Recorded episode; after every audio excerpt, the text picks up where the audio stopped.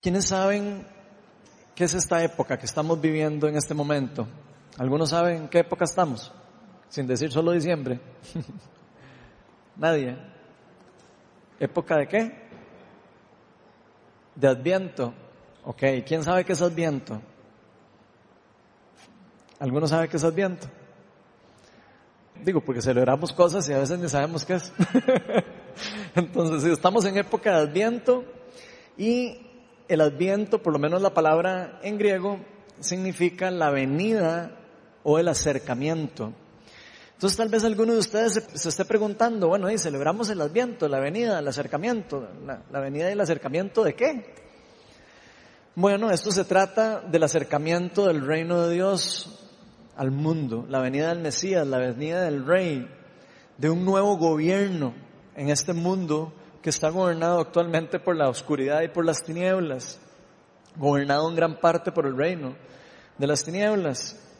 Y yo creo que es probable que la mayoría de nosotros sepamos de que luego de que el ser humano cayó en pecado en el Edén, el mundo quedó en caos. La Biblia nos enseña que después de eso que pasó, ese acto de falta de, de creer en que lo que Dios nos estaba dando, lo que nos estaba ofreciendo a nosotros era buena, bueno, el pecado entró al mundo y el mundo quedó en caos. Pero aún así, aunque el mundo quedó en caos, nuestro Señor, nuestro Dios, en su gran amor y por su propia cuenta decidió acercarse y volver a nosotros, volverse a acercar a nosotros. La Biblia nos enseña que Dios no fue el que se quiso alejar de nosotros, sino que fuimos nosotros mismos los que nos alejamos de Él. Fuimos nosotros mismos los que quisimos vivir independientes de Él. Queríamos poder decidir las cosas que podrían ser buenas o malas para nosotros por nuestra propia cuenta. Entonces fuimos, según lo que nos cuenta la Biblia, fuimos nosotros los que quisimos creernos las mentiras que el maligno nos quiso pasar o comunicar acerca de que Dios no es un Dios bueno, acerca de que Dios es un Dios controlador, que es un Dios que quiere que usted y yo estemos atrapados en todo ese montón de, recomendaciones que Él nos da. En el Edén solo nos dio una, que no tomáramos de un árbol, y fue la única que no pudimos cumplir. El ser humano como que siempre ha estado queriendo decidir qué es bueno y qué es malo por su propia cuenta sin, sin importarle mucho lo que Dios quiere. Por supuesto que eso son mentiras que el enemigo nos ha hecho creer de que Dios nos está poniendo o nos está ofreciendo cosas que no son lo mejor para nosotros. Y por supuesto que esto llevó a que le abriéramos la puerta al pecado. Y como consecuencia, dice la Biblia, que nosotros quedamos en un estado de separación espiritual, quedamos separados de la presencia de Dios. En pocas palabras, quedamos en la oscuridad. Ahora, con todas esas terribles noticias, de cómo suena eso. Dios aún así decidió acercarse de vuelta a la humanidad, aunque inclusive Él sepa que muchos de nosotros no lo queremos. Inclusive aunque muchas personas no lo quieren recibir. Así aunque muchas personas prefieren vivir su vida de su propia manera y le dicen a Dios, yo no quiero saber nada de lo que tú tienes para mí. Aún así, Él decide acercarse de vuelta a nosotros. Y de esto se trata el adviento, de recordar, de festejar que nuestro Dios fue quien escogió por su propia cuenta el venir a buscarnos a nosotros. Él quiso acercarse de vuelta a la humanidad, que Él nos ama, que Él quiere estar con nosotros, que Él quiere restaurarnos y que Él quiere transformarnos. Como dice la palabra en Filipenses 2, del 6 al 8, que se los voy a, a proyectar ahí, dice, a Él no le importó pagar el precio. Dios no quiso escatimar lo que le iba a costar volver a nosotros. Y dice aunque la naturaleza de él mismo, de Jesucristo, era Dios, él no se consideró, no consideró el ser igual a Dios como algo a que aferrarse. Él no quiso aferrarse a que él era Dios, sino que por el contrario, él se rebajó voluntariamente, tomando la naturaleza de siervo y haciendo semejante a los seres humanos. Y al manifestarse como hombre, se humilló a sí mismo y se hizo obediente hasta la muerte de cruz. Entonces dice la palabra que Dios, siendo Dios, se rebajó, se humilló a sí mismo y decidió acercarse a nosotros para rescatarnos de todo esto en la que la humanidad había quedado. Todo esto lo hizo para invitarnos de vuelta a casa. Él quiere que estemos de vuelta en su casa, donde realmente pertenecemos. Y así fue como cuenta la, historia, o por lo menos no solo la historia, sino la, la palabra de Dios, de que así fue como se inauguró la venida del reino de Dios en la tierra, con su Hijo, hecho hombre, que vino a instaurar, a iniciar un nuevo reinado, un nuevo gobierno en la tierra, un nuevo gobierno en el mundo caído. Y yo sé que a veces leemos esto o escuchamos esto y, creemos que es como un cuento de hadas, creemos que es como una, no sé, como un mero cuento. Y la verdad no es así. La historia de la humanidad lo dice, los hechos lo dicen, y sabemos que eso es una verdad. Y por si no lo sabían, también esto fue predicho cientos de años antes de que esto pasara. Antes de que esto pasara, antes de que Dios decidiera acercarse a la humanidad, eso fue predicho por los profetas que Dios había puesto en la tierra. 700 años antes, el profeta Isaías, que vamos a leer un poco más adelante, habló un poco de eso. Hoy vamos a estar hablando de ese evento. La charla de hoy la titulé El acercamiento del reino.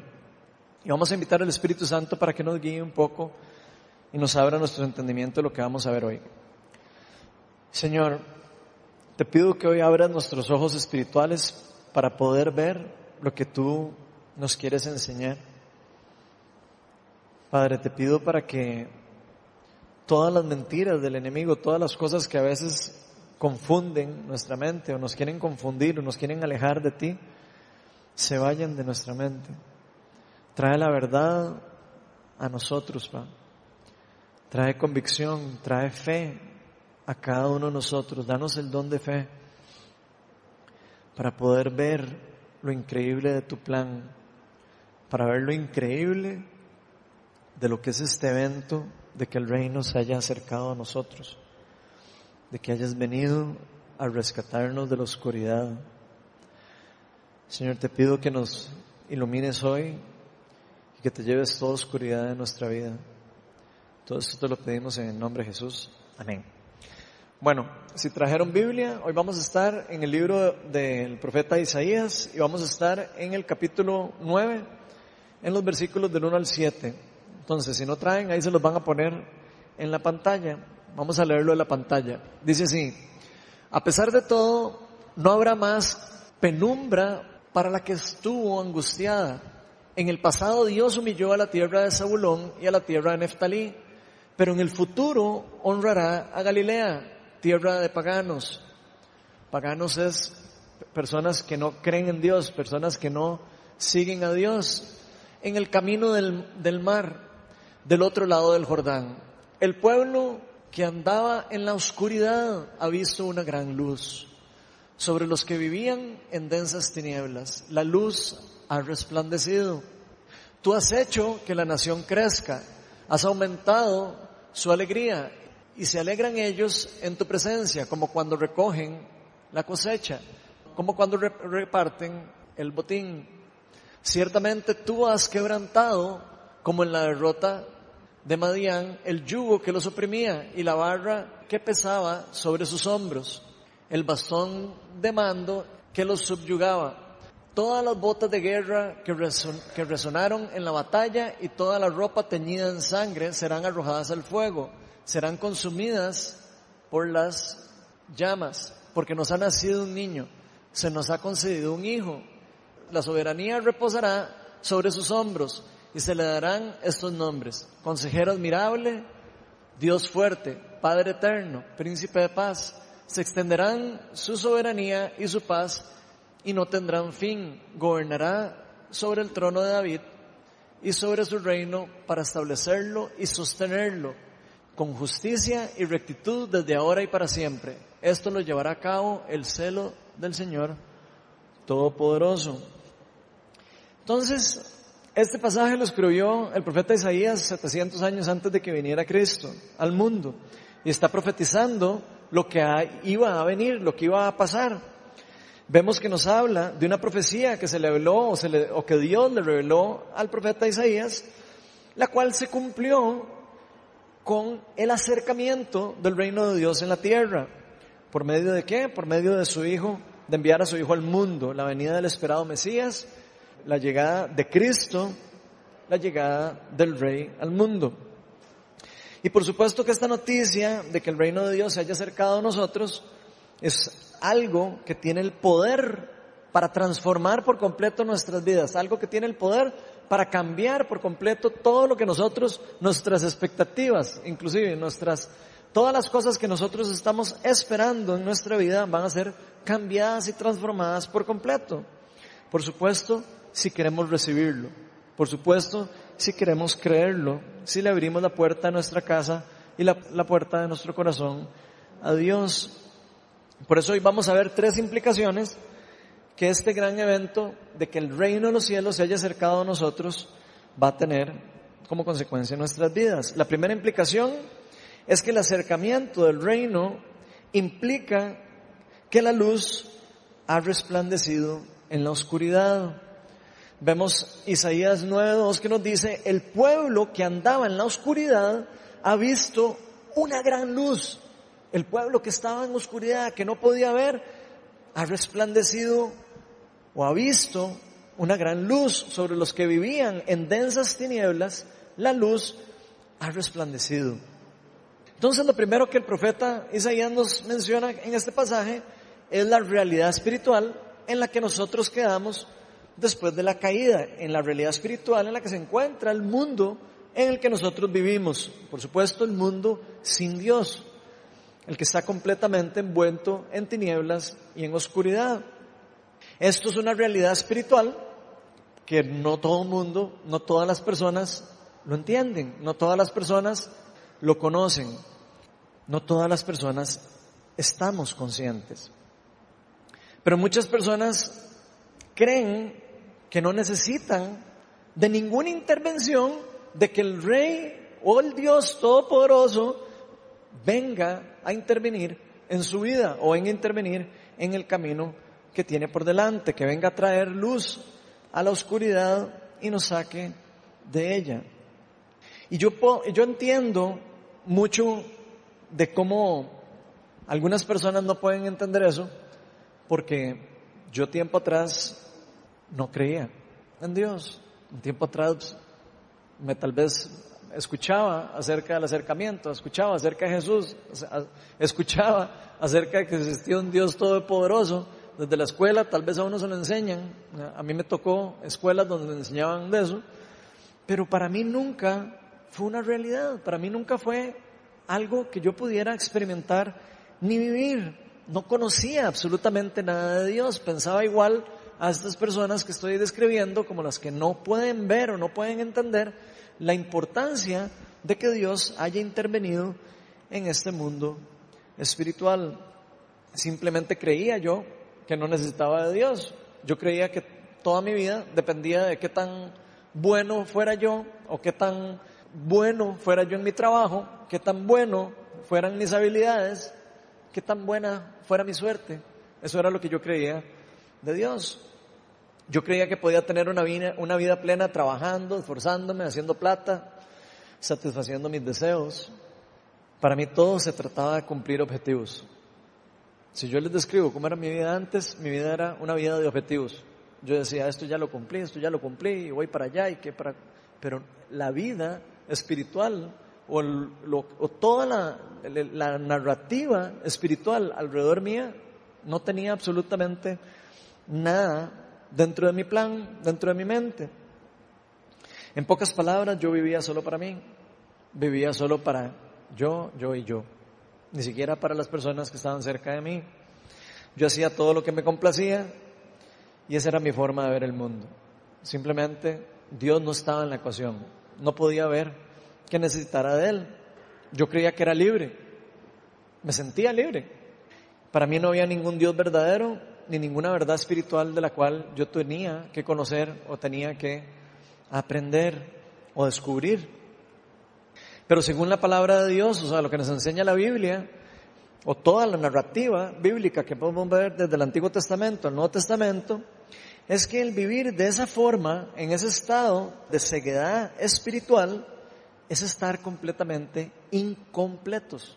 Cuando uno vive en un estado espiritual de esa forma, donde yo no, no, no puedo entender que Dios quiere hacer cosas por medio de mí, que quiere hacer cosas a través de mí, que quiere rescatarme de la oscuridad de la luz, nos hace personas incompletas, personas inseguras, personas que vamos a estar envueltas en una densa oscuridad, como nos dice ahí el profeta. Y aunque algunos tal vez no podamos entender o no puedan algunas personas entender esta realidad espiritual, esto significa vivir atado, vivir atado o vivir encadenado como esclavo o como esclavos de un mundo caído que está gobernado por el reino de las tinieblas.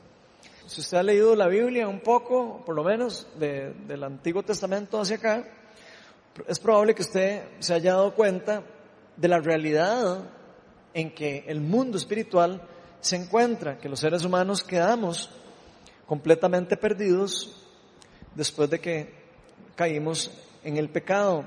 Empezamos a vivir nuestra vida según nuestros propios criterios, según nuestros propios deseos, nuestros propios entendimientos.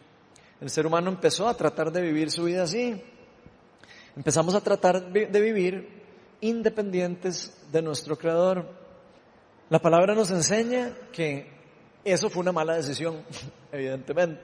Nos enseña eso, eso y nos enseña que hubo una consecuencia y que fue quedar separados de la presencia de Dios. Antes éramos completos, dice la palabra, cuando Dios creó el mundo y creó el ser humano y, y todo, dice la palabra que todo era bueno. Antes vivíamos completos y vivíamos bajo la cobertura de Dios. Inclusive si ustedes leen el libro de Génesis se van a dar cuenta que el ser humano caminaba, Dios caminaba en el mismo lugar que los seres humanos estaban en el Edén.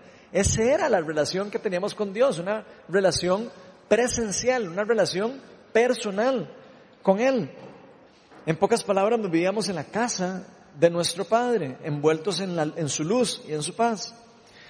Y muchos se preguntan, porque lo he oído, ¿por qué si Dios es bueno, por qué permitió que todo eso pasara? Si Él es bueno, ¿por qué es que Él permitió eso, teniendo el control de todas las cosas? Pero la, la respuesta es simple. Nuestro Dios nunca obliga a nadie a vivir como Él quiera. Nuestro Dios no es un Dios, no es un emperador. Nuestro Dios no obliga a vivir a nadie bajo su cobertura. Eso es algo que Él ofrece. Él ofrece a que nosotros podamos vivir en la luz, ofrece que podamos vivir en su cobertura, que podamos vivir en su amor. Y eso lo ofrece Él porque Él nos ama, porque nos quiere. Pero Él no fuerza a nadie a vivir cerca de Él, porque eso iría en contra de uno de los principios de Dios de amar libremente y de permitir que las personas amen y decidan si quieren amar verdaderamente de vuelta. Como hemos hablado en algunas ocasiones, nadie puede forzar una relación. Una relación de amor no se puede forzar. Yo no puedo obligar a alguien que se enamore de mí. Y lo mismo Dios. Si Él nos hubiera obligado, estaría yendo en contra de lo que es Él, el verdadero amor. Entonces Dios, aún así, siendo amoroso y justo, nos dio la libertad para escoger cómo queremos vivir. Por supuesto que los que no quieren su bendición, Él los deja ir. Los deja ir, pero al mismo tiempo los empieza a perseguir. Así como nosotros dijimos a, Dios, no queremos vivir bajo tu cobertura, no queremos vivir con, con las cosas que vos nos estás ofreciendo, Él nos dejó ir, pero Él mismo decidió venir por nosotros, venir de vuelta a buscarnos, porque Él nos quiere tener de vuelta. Para eso nos creó, nos creó para que estuviéramos con Él en una relación.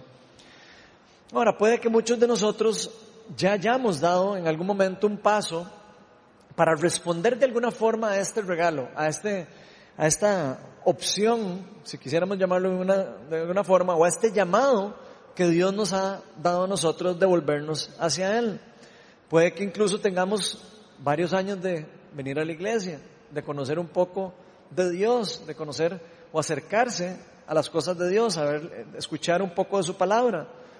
Puede que incluso tengamos tiempo de, de, seguirlo y de, y de aprender de cosas de Él, que tengamos tiempo de escuchar las buenas noticias del Evangelio o el mensaje de reconciliación, inclusive que puede ser que ya lo hayamos entendido en cierto grado, pero por algún motivo podría ser que no hemos querido aplicar esas verdades en nuestra vida.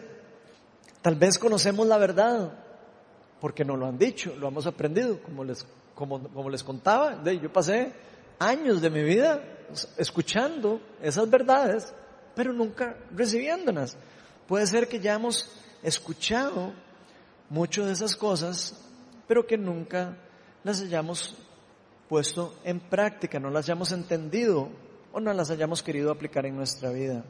Tal vez no conocemos 100% la verdad, pero sin darnos cuenta seguimos atados a muchas cosas que nos mantienen atrapados en este mundo de tinieblas y oscuridad. La oscuridad no es más que falta de Dios. Sin Dios no hay luz.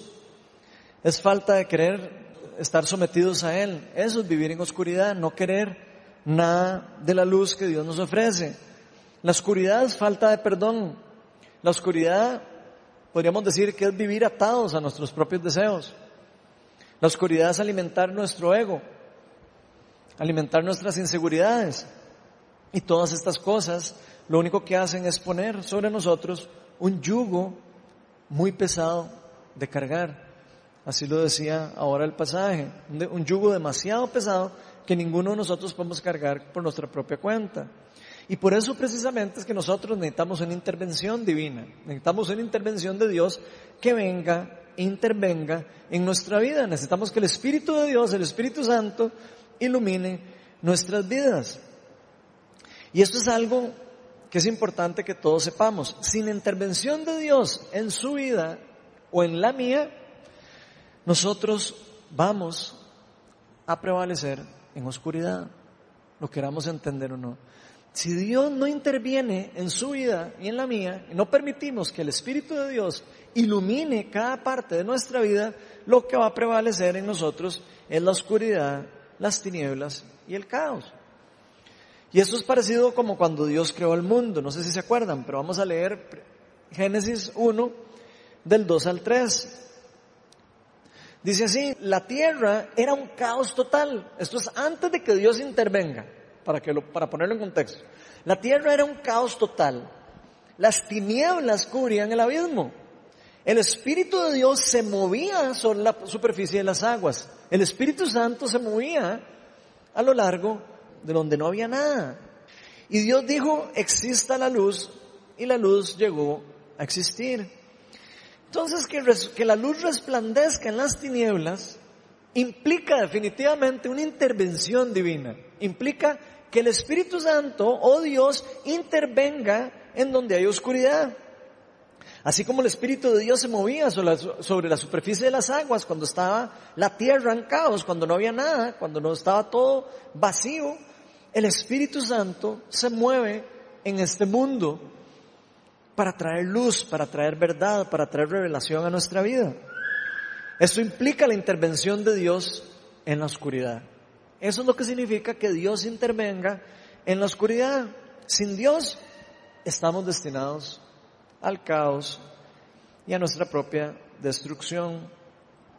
Miren que yo creo que cada vez eso lo podemos ver más fácil en el mundo. ¿Por qué lo podemos ver cada vez más fácil? Viendo lo que está pasando alrededor de nosotros. ¿Qué es lo que está pasando en el mundo? Las personas cada vez buscan menos de Dios, cada vez quieren saber menos de Dios, cada vez les, les interesa menos saber de las cosas de Dios. Cada vez las personas se dejan llenar su mente con cosas cada vez más raras y más y vacías. Lo podemos ver en la sociedad, lo podemos ver en todas las cosas que están pasando alrededor de nosotros se dejan llenar su mente de cosas extrañas. a veces uno escucha cosas de lo que está pasando y uno dice, pero ¿qué? ¿Cómo puede ser posible que esto esté, que, estén pensando, llenándose la cabeza a la gente de cosas así? Realmente eso lo podemos ver alrededor de nosotros. Las personas están tratando de saciar sus deseos en cosas que los destruyen, en cosas que nos destruyen.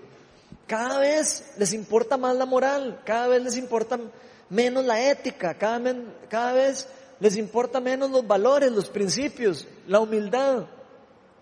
Sin darse cuenta, la humanidad, se aleja cada vez más de su verdadero propósito. La humanidad, sin Dios, cada vez se aleja más hacia su propia destrucción. Sin darse cuenta, la humanidad se aleja cada vez más del verdadero propósito que Dios tiene para nosotros. Pero aún así Dios tiene un propósito para nosotros. Siempre ha tenido un, un, verdadero propósito para nosotros. ¿Y cuál es? El reflejar su imagen y su gloria en la tierra. Pero así como la caída nos separó de este propósito, Dios mismo sabía que Él era el único que podía restablecer esa consecuencia de vuelta. Y por eso es que Él quiso invadir el reino de las tinieblas. Por eso es que Él quiso invadir por medio de la luz, por medio de Cristo en este mundo que está rodeado de oscuridad. ¿Con qué fin? De manera que podamos volver a brillar en la verdadera luz que Él tiene para nosotros. Vean lo que dice Juan 12:12. Esto es Jesús hablando. Una vez más, Jesús se dirigió a la gente y les dijo, yo soy la luz del mundo. El que me sigue no andará en tinieblas, sino que tendrá la luz de la vida. O sea, el antídoto para la oscuridad del mundo es Jesús. Sin Jesús nosotros no podemos tener la luz de la vida. Dios lo hizo, de esa forma. Sin la luz de Dios, nosotros no vamos a poder tener luz. Vamos a vivir en la oscuridad.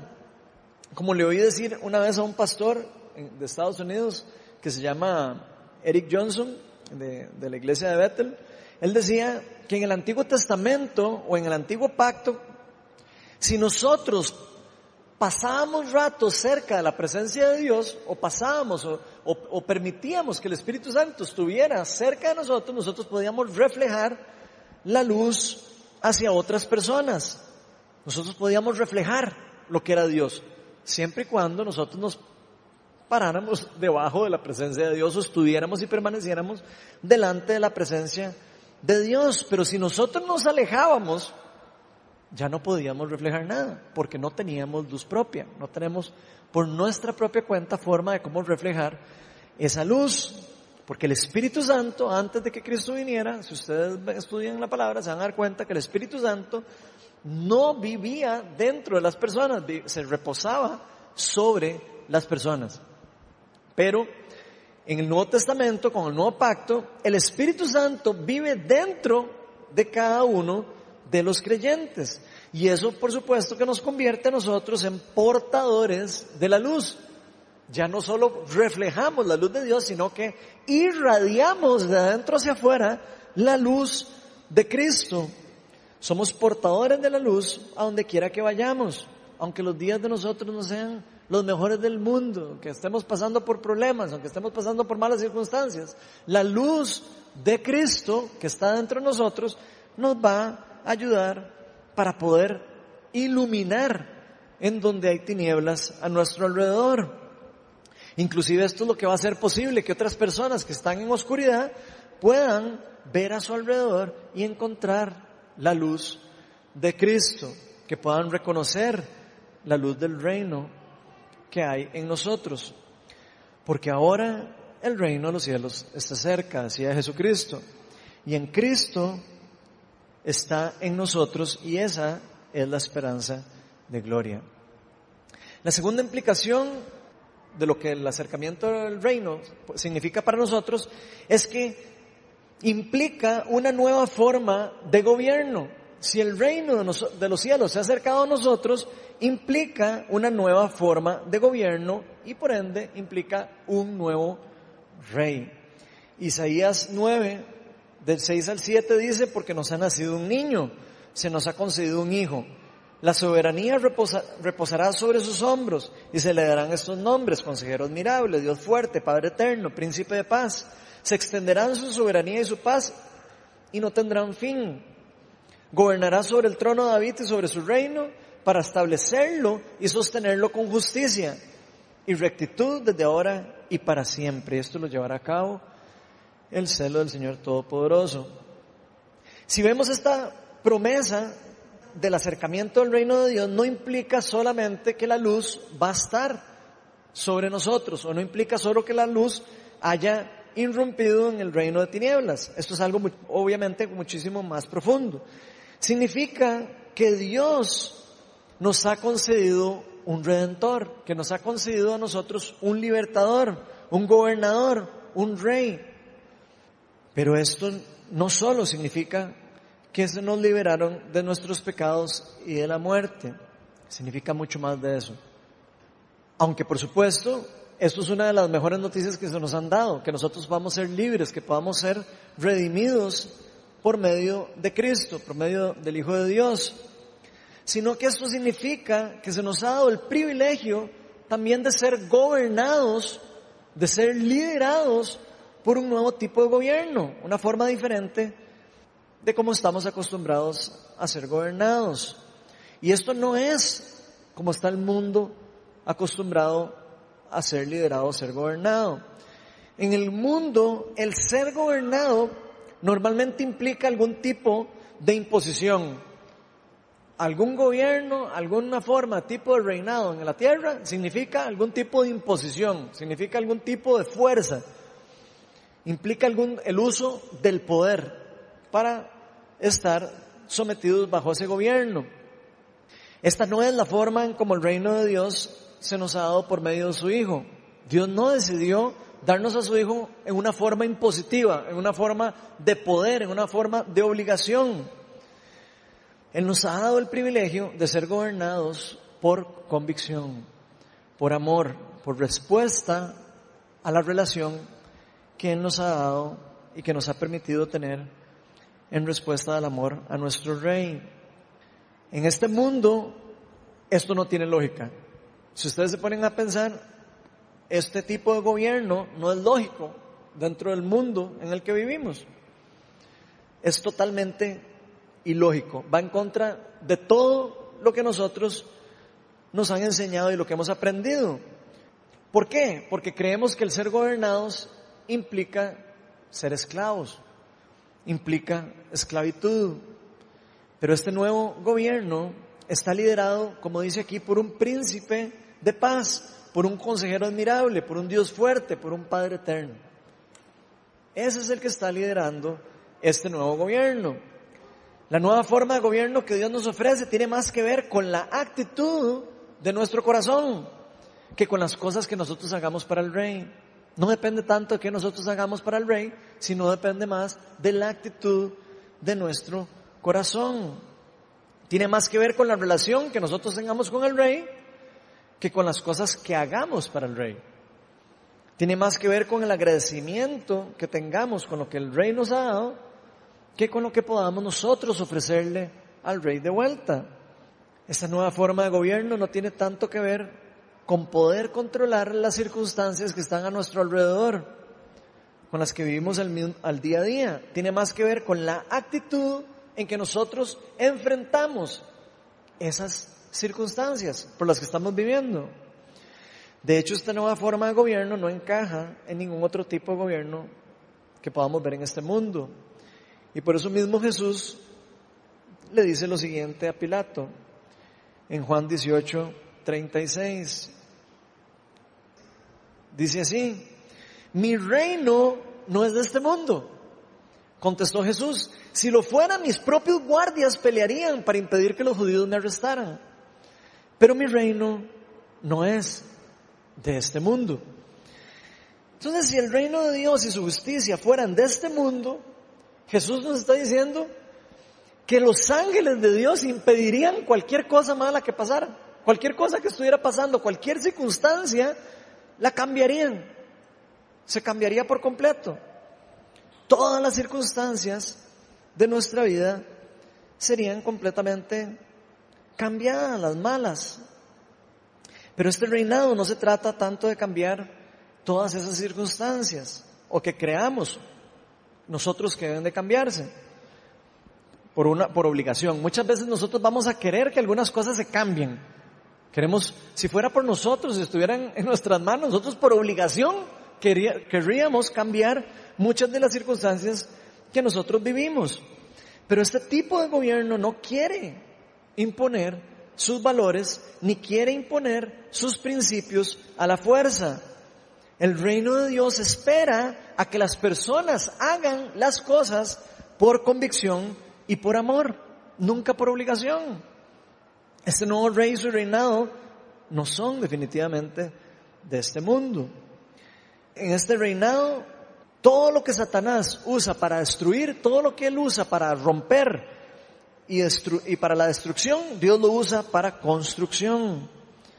En este reino tiene que ver más con cambiarnos a nosotros de dentro hacia afuera, de, manera que la luz que haya en nosotros irradie a los que tenemos a la par y esas personas sean atraídas por amor a nuestro Señor. Porque pueden reconocer que algo ha cambiado en nosotros, que puedan reconocer que el Espíritu de Dios es el que ha cambiado algo de nosotros y esas personas puedan ver la luz en la oscuridad. Esa es la forma en cómo crece el reino de los cielos en la tierra.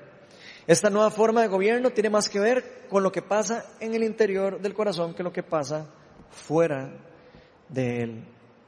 Este no será un gobierno imperfecto, como los gobiernos que estamos acostumbrados a ver. No será un gobierno que dure cuatro años y que después venga otra persona y lo cambie.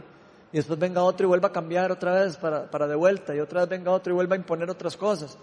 Esto no es un gobierno por tiempo limitado como los que estamos acostumbrados nosotros o que conocemos en el mundo. El reino de Dios se ha acercado para quedarse. Se ha acercado a nosotros para expandirse. Se ha quedado para quedarse para siempre. Y aunque nosotros no podamos verlo en su plenitud, el reino se encuentra en un estado de expansión, en un estado de multiplicación, en un estado donde en algún futuro cercano va a estar establecido por completo. Pero una vez que el reino de los cielos se establezca por completo, no va a tener fin, jamás. Por eso es que yo siempre oro para que se nos abran los ojos espirituales, de manera que nosotros podamos empezar a dejarnos gobernar por nuestro nuevo rey, por esta nueva forma de gobierno. Yo sé que nosotros vamos a querer obligar a algunas personas o vamos a querer forzar que algunas personas entren en este reinado, que otras personas puedan ver con claridad lo que el reino está queriendo hacer. Pero eso no nos corresponde a nosotros, corresponde a Dios hacerlo. La tercera implicación del acercamiento del reino es que implica el descubrimiento del mayor y más grande tesoro. Isaías 9, 3 dice, Tú has hecho que la nación crezca, has aumentado su alegría. Y se alegran ellos en tu presencia como cuando recogen la cosecha, como cuando reparten el botín. Aquí Isaías nos está diciendo que descubrir el reino, o sea, descubrir esta realidad de que el reino se ha acercado a nosotros por medio de la venida de Cristo, es algo que nos va a llevar a nosotros a vivir en gozo, algo que nos va a cambiar por completo la cosmovisión que tenemos en el mundo. Hay un tiempo de siembra y un tiempo de cosecha. Sabemos de eso. Como hijos del rey estamos viviendo en un tiempo ya de cosecha. Ya no estamos viviendo en un tiempo de siembra. Estamos viviendo en un tiempo de cosecha. Es tiempo de recoger los frutos. Pero como siervos, nosotros seguimos sembrando. Como siervos del rey, nosotros seguimos sembrando para que otras personas alrededor de nosotros puedan vivir en la luz puedan dejar la oscuridad y ver que la luz, el amor de Dios, también está disponible para ellos. Es un tiempo para reclamar las promesas y las bendiciones de Dios. Y estamos en un tiempo para repartir el botín. No sé si ustedes saben lo que significa repartir un botín, pero el botín era lo que cuando había una guerra y alguien invadía otro lugar, el botín era cuando llegaban los que ganaban a recoger todas las cosas que, que habían ganado, que habían recuperado. Entonces, aquí lo que nos están diciendo es que es tiempo de recuperar y de repartir todas las cosas que se nos habían quitado a los hijos de Dios, todas las cosas que a nosotros se nos había quitado con el reino de las tinieblas gobernando. Jesús vino a irromper con el reino de los cielos y vino. Ahora es un tiempo de venir a repartir ese botín que Dios ha ganado por nosotros. Nosotros no tuvimos que pelear esa batalla.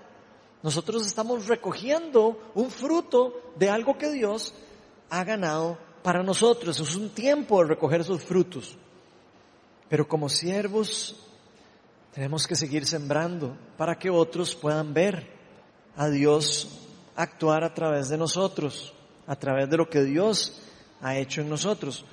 No sé si alguna vez han visto alguna película en donde recojan un tesoro, donde alguien se encuentre un tesoro y lo encuentre. No sé si alguno vio aquí Los Goonies, la película muy vieja. ¿Quién ha visto Los Goonies? Nadie ha visto Los Goonies. Los Goonies es una película de Steven Spielberg, si, no la han visto. Y era una historia de unos chiquillos que, estaban, que iban a perder la casa y van en, busca de una aventura, se encuentran un mapa de un tesoro y se van en busca de un tesoro y llegan y lo encuentran. Obviamente la película se, se trata de cómo llegan a donde el tesoro, pero cuando estos chiquitos encuentran el tesoro, o sea, y, llegan a ese barco pirata, encuentran todo ese montón de monedas, ese montón de cosas, se vuelven locos de la felicidad y empiezan a ver el montón de, van a decir, ¿qué vamos a hacer con todo esto? Y empiezan a repartirse y a llenarse las bolsas con las monedas y con todas las cosas que se habían ganado. Hay alegría en ellos, hay un gozo que se da en ellos cuando ellos ven el tesoro, que lo que están encontrando. ¿Por qué? Porque sabían que ya no iban a seguir viviendo en pobreza, sabían que ya no iban a perder su casa, sabían que iban a vivir ahora libres de esa atadura de que les iban a quitar lo que era de ellos. Lo mismo pasa con nosotros cuando encontramos el tesoro del reino de Dios. Salimos de la pobreza espiritual.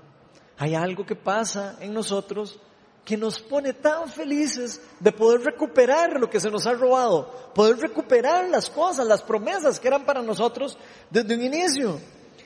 Tal vez aquí alguien lleva años buscando ese tesoro. Tal vez alguien aquí tiene años buscando algo en su vida. Y tiene años de estar diciendo, yo estoy buscando algo y no sé qué es lo que estoy buscando. Tal vez sea alguien aquí que ha estado buscando desesperadamente un tesoro. Y yo quiero decirles una cosa, ese tesoro tiene nombre, ese tesoro se llama Jesús.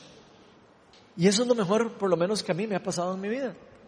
Encontrar ese tesoro, el ser liberado de la oscuridad, el ser rescatado de ese estado de ceguedad espiritual, poder ver las cosas como realmente son, poder ver la verdad como realmente es el ser partícipe de la invasión del reino de los cielos en la tierra.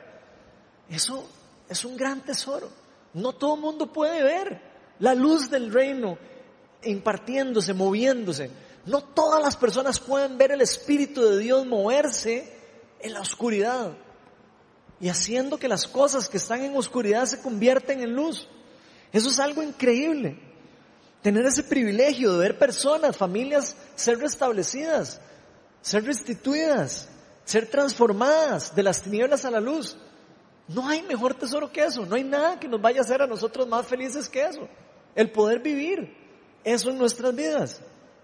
Esta realidad cambia por completo nuestro destino. Va a cambiar por completo quiénes somos, hacia dónde vamos, para dónde vamos a caminar. Y eso va a transformarnos no solo a nosotros como personas, sino cómo nosotros estamos viviendo nuestra vida y para qué vivimos. ¿Qué es lo que está haciendo que nosotros nos levantemos todas las mañanas y digamos, yo estoy viviendo para el reino?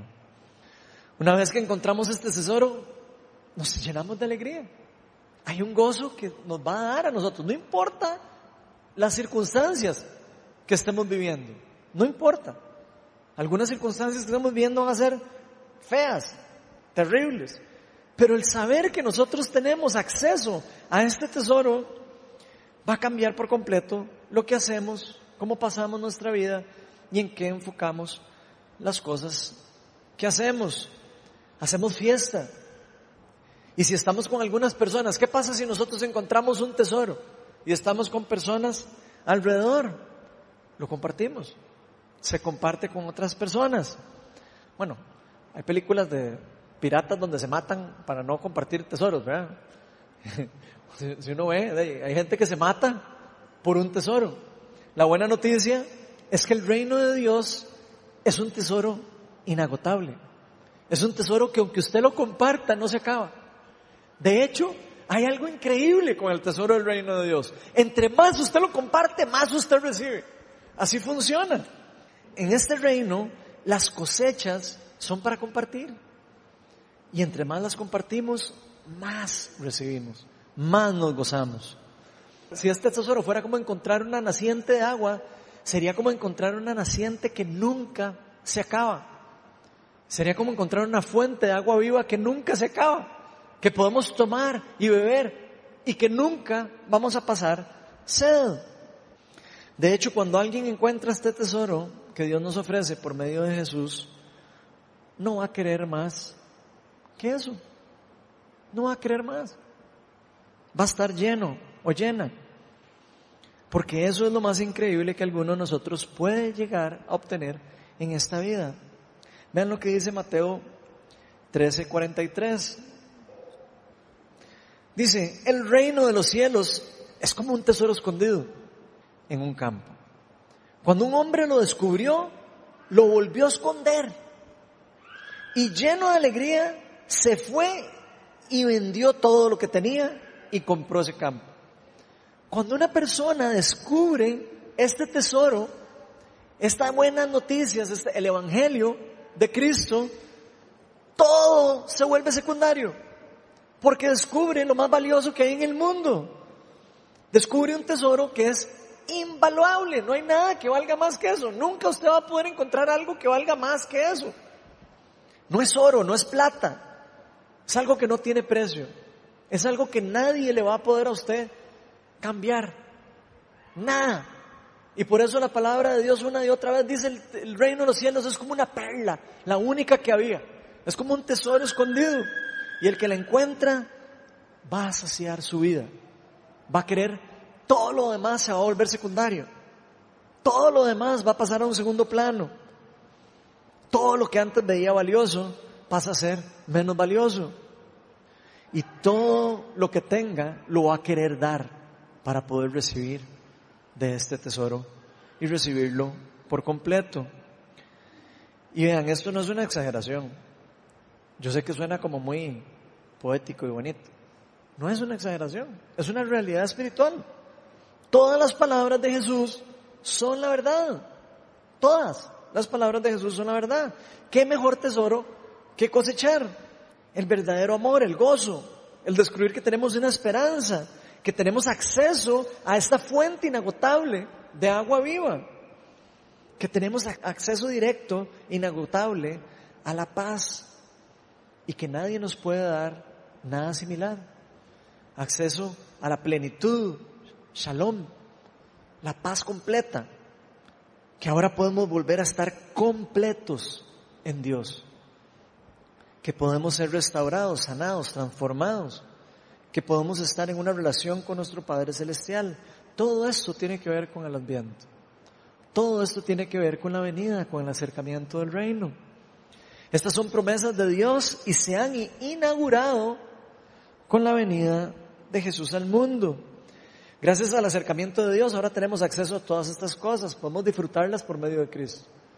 Podemos nosotros disfrutar de las promesas del reino también. Así que en estas épocas del viento, recordemos lo fiel que fue con nosotros Dios. Lo fiel que Él fue, que aunque nosotros lo rechazamos, Él quiso venir a traernos de vuelta a Él. Recordemos lo increíble, lo amoroso que Él ha sido con nosotros. Abrámosle nuestra casa, nuestras familias nuestros matrimonios, abramosle nuestro corazón a Jesús. Él está siempre tocando la puerta, dice la palabra. Y al que abre, Él entra y cena y hace una fiesta con Él. Vamos a ponernos todos de pie.